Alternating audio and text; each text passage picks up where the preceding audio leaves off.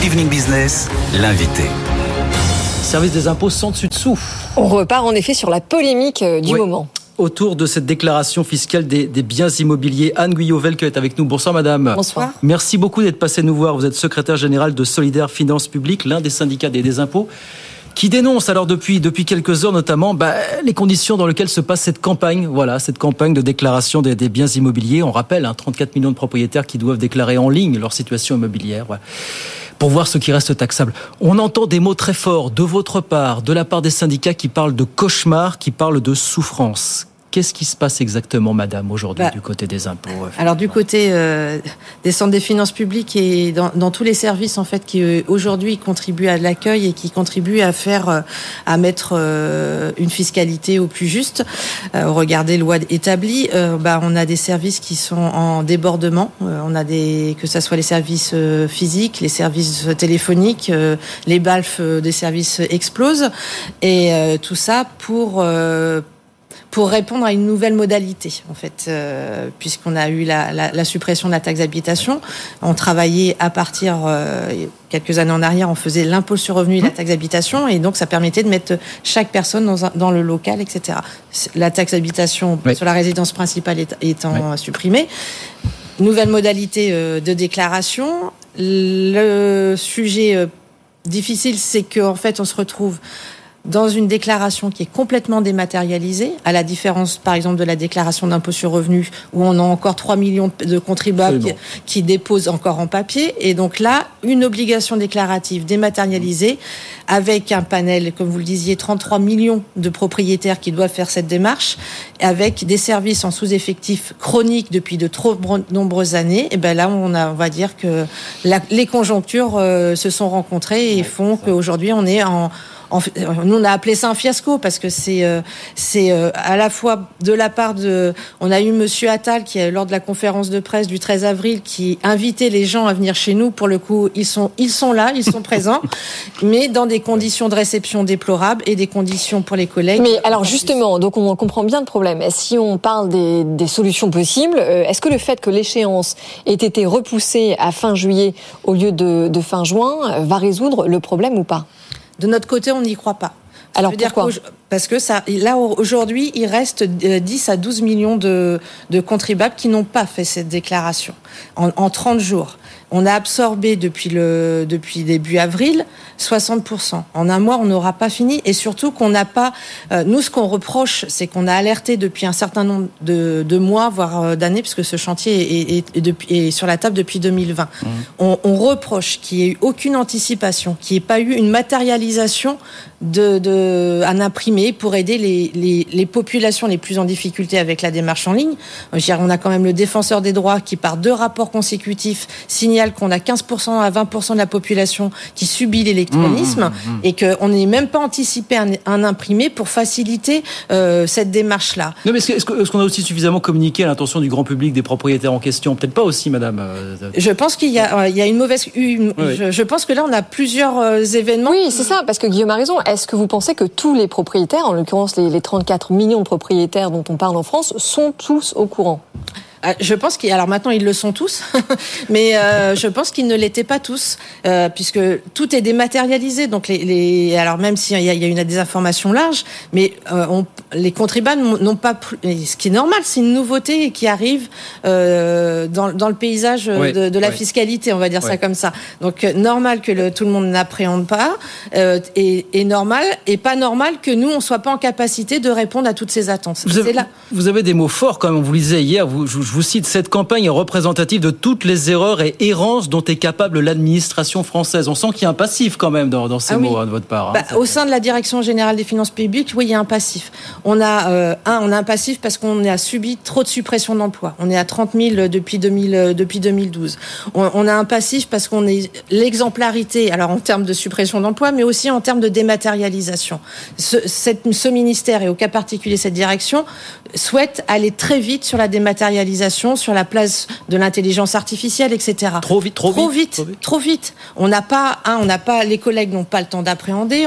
On n'arrive pas avec des, des, outils bien aboutis parce que on, on, presse les services informatiques pour faire un outil qui reste disponible. On sait, par exemple, que dans GMBI, a priori, il y aurait des bugs. Donc voilà, à un moment donné, c'est pour ça qu'on est, euh, enfin, on est en colère et, euh, et on n'est pas satisfait de, de, donner cette image-là de notre mmh. administration et on, y, on nous y a contraint parce qu'on nous a pas entendu en tant que représentant des personnels. Mais alors pourtant, Jérôme Fournel, qui est le directeur général des finances publiques et d'ailleurs qui sera avec nous demain soir, Guillaume, euh, vous le visez d'ailleurs dans votre courrier. Lui, il dit, euh, il s'est exprimé aujourd'hui dans les Échos, il dit qu'il n'y a aucun couac technique, que c'est une procédure déclarative en effet qui est nouvelle, mais qui est réalisée avec des outils qui sont éprouvés. Alors, euh, ce, ce Jérémy Bien Immobilier, effectivement, est en processus depuis euh, depuis 2000 euh, depuis 2020. On a eu nous, les plus gros les, les, groupes de travail interne sur ce sujet hein, en novembre. Que, que je, moi, je, je remets pas en cause les outils. Je, je, on remet en cause la façon dont ça a été la conjoncture de mmh. deux campagnes sur la même période. La campagne d'impôt sur revenu et mmh. cette campagne qui était nouvelle pour le contribuable avec, on, moi je trouve, très peu de communication autour de cette nouvelle campagne. Et un timing trop serré. Et un timing trop serré. Il faut savoir là aujourd'hui que les directions locales, euh, pour essayer d'absorber le flux, on est à quand même entre 500 et 600 euh, appels qui sont en attente Là, moi, j'ai eu les derniers chiffres à 16h30. Derrière le numéro d'appel, il y a 500 à 600 euh, appels en attente mhm. pour 17 centres de contact et pour euh, plus de plus de 700 agents qui répondent. C'est beaucoup. C'est beaucoup. Aujourd'hui, j'ai eu des, des statistiques. Euh, par exemple, sur Poitiers, euh, sur depuis le début de la semaine, ils ont euh, reçu 500 personnes, donc 450 sur Jérém et biens immobiliers. Donc, on, il y a bien un souci. Ça veut dire que la dématérialisation, elle ne répond pas au service bah, public. Et justement, voilà. justement, on nous parle de plus en plus de dématérialisation. Nous, on est, nous vendant l'idée que la dématérialisation, c'est aussi de la simplification finalement. Non, vous nous démontrez que ça n'est pas le cas aujourd'hui. C'est ça. Et alors, je, je, vais, je vais vous faire. On nous vend souvent euh, dématérialisation pour nous côté euh, oui. euh, interne, on oui. va dire, on nous le vend comme un allègement des tâches. Côté contribuable, on le vend comme une mesure de simplification. Là, on voit bien que c'est pas une mesure de simplification. Et nous, de l'autre côté, là, on va avoir du travail en plus. Je vous explique parce que là, les, les, contribuables qui ne peuvent pas le faire en ligne, là, on va leur les directions vont distribuer dans les accueils des, des imprimés ouais. qu'ils ont fait eux-mêmes. Ouais, hein. Chaque direction ouais, a fait son modèle, donc c'est assez, assez compliqué. Ça fait que les centres de contact, les collègues qui sont derrière, n'ont pas le modèle type, donc ne peuvent pas accompagner jusqu'au bout euh, les contribuables. Et donc, on leur fait remplir cet imprimé-là. Les collègues, on les fait saisir, alors que normalement, on ne devrait plus saisir. Et pendant qu'ils font ça, mais ils ne saisissent pas les, les 3 millions de déclarations d'impôt sur revenu papier. Et là, on sent qu'il y a une pression. On, enfin, c'est on n'a jamais vu ça. Alors moi, la, la simplification, oui, à, con, à condition qu'elle soit réelle. Pour l'instant, elle ne l'est pas. Oui. Et nous, on est sur euh, un service public euh, de la DGFIP renforcé et réhumanisé. Je veux dire, la, on ne peut pas laisser une partie des, de la population sur le bas-côté. Je pense que, quel que soit le service public, je pense que ça, ça doit être entendu, y compris oui. par les responsables politiques. Et alors, vous mettez aussi le doigt sur le fait, en effet, que les effectifs n'ont de cesse mmh. euh, de baisser depuis grosso modo 10 ans et qu'en gros, il faudrait se mettre à réembaucher. Mais est-ce que vous réussissez à embaucher? Alors la question, alors si c'est la question de l'attractivité bah oui. euh, que vous me posez, alors déjà nous, euh, on, alors effectivement il y a des recrutements, mais on est toujours en suppression d'emplois. Oui. Là sur le prochain, jusqu'à la fin du quinquennat, on va avoir au minimum 3000 emplois parce qu'on s'attend à un peu plus, 3000 emplois. Donc effectivement là, on a des recrutements un peu plus massif parce qu'on a des départs à la retraite qui sont assez conséquents.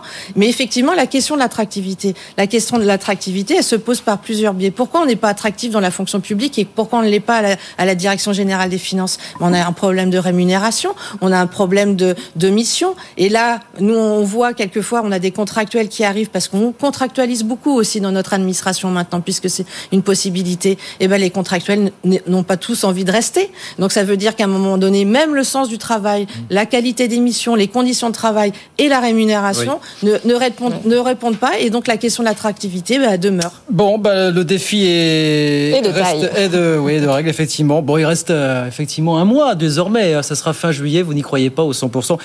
Qu'on qu rappelle quand même ici qu'on va sur impôts.gouv tout simplement. C'est assez bien indiqué hein, sur le site des impôts, oui, hein, cela dit. je ne dis pas que tout est à jeter. je dis qu'à un moment donné, quand il y a une bon. difficulté, il faut, faut anticiper. Et puis attention aux sanctions, hein, puisque c'est oui. une amende de 150 150 euros par bien qui Oui. pourrait être appliqué à partir du 1er janvier 2024. Bien, merci beaucoup, bon courage madame, merci de passer nous voir en tout cas ce soir, Anne Guyot-Velque, secrétaire générale de Solidaire Finances Publiques, merci beaucoup et donc... euh, bah, c'est le, le patron des, finances publiques, hein, Jérôme Fournel, qui sera avec vous demain soir ici même pour, euh, pour donner sa version des faits. Il sera avec nous en tout cas. Merci beaucoup, madame. Merci, de Merci. passer nous voir. À très vite sur BFM Business.